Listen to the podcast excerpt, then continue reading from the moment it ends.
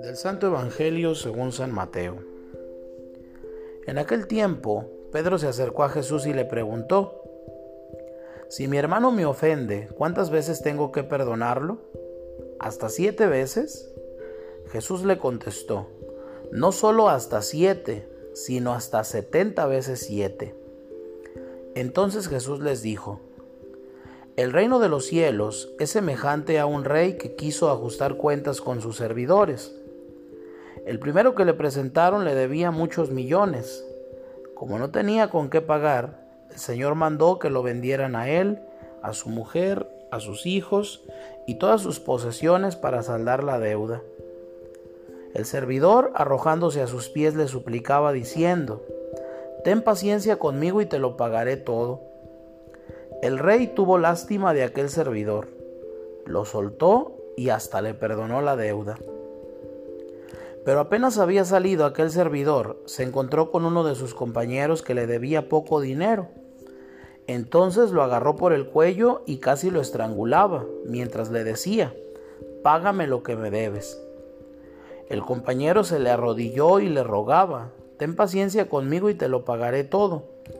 Pero el otro no quiso escucharlo, sino que fue y lo metió en la cárcel hasta que le pagara la deuda. Al ver lo ocurrido, sus compañeros se llenaron de indignación y fueron a contarle al rey lo sucedido. Entonces el Señor lo llamó y le dijo, Siervo malvado, te perdoné toda aquella deuda porque me lo suplicaste.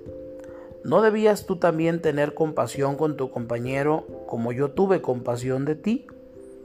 Y el Señor, encolerizado, lo entregó a los verdugos para que no lo soltaran hasta que pagara lo que debía. Pues lo mismo hará mi Padre Celestial con ustedes si cada cual no perdona de corazón a su hermano. Palabra del Señor. Hoy en el Evangelio, Pedro consulta a Jesús sobre un tema muy concreto que sigue albergando en el corazón de muchas personas. Pregunta por el límite del perdón.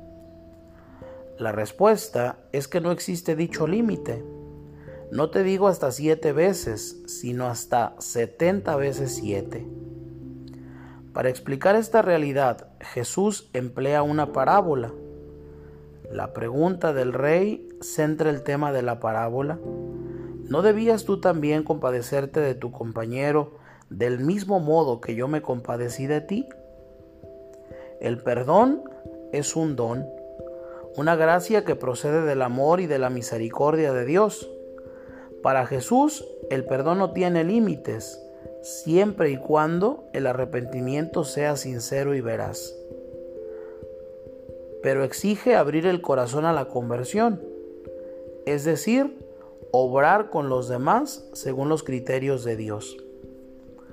El pecado grave nos aparta de Dios. El vehículo ordinario para recibir el perdón de ese pecado grave por parte de Dios es el sacramento de la penitencia y el acto del penitente, que la corona es la satisfacción. Las obras propias que manifiestan la satisfacción son el signo del compromiso personal que el cristiano ha asumido ante Dios de comenzar una nueva existencia, reparando en lo posible los daños causados al prójimo. No puede haber perdón del pecado sin algún género de satisfacción, cuyo fin es, primero, evitar deslizarse a otros pecados más graves. Segundo, rechazar el pecado, pues las penas satisfactorias son como un freno y hacen al penitente más cauto y vigilante. Tercero, quitar con los actos virtuosos los malos hábitos contraídos con el mal vivir. Y cuarto, asemejarnos a Cristo. Como explicó Santo Tomás de Aquino, el hombre es deudor con Dios por los beneficios recibidos y por sus pecados cometidos. Por los primeros, debe tributarle adoración y acción de gracias, y por los segundos, satisfacción el hombre de la parábola no estuvo dispuesto a realizar lo segundo, Por lo tanto, se hace incapaz de recibir el perdón.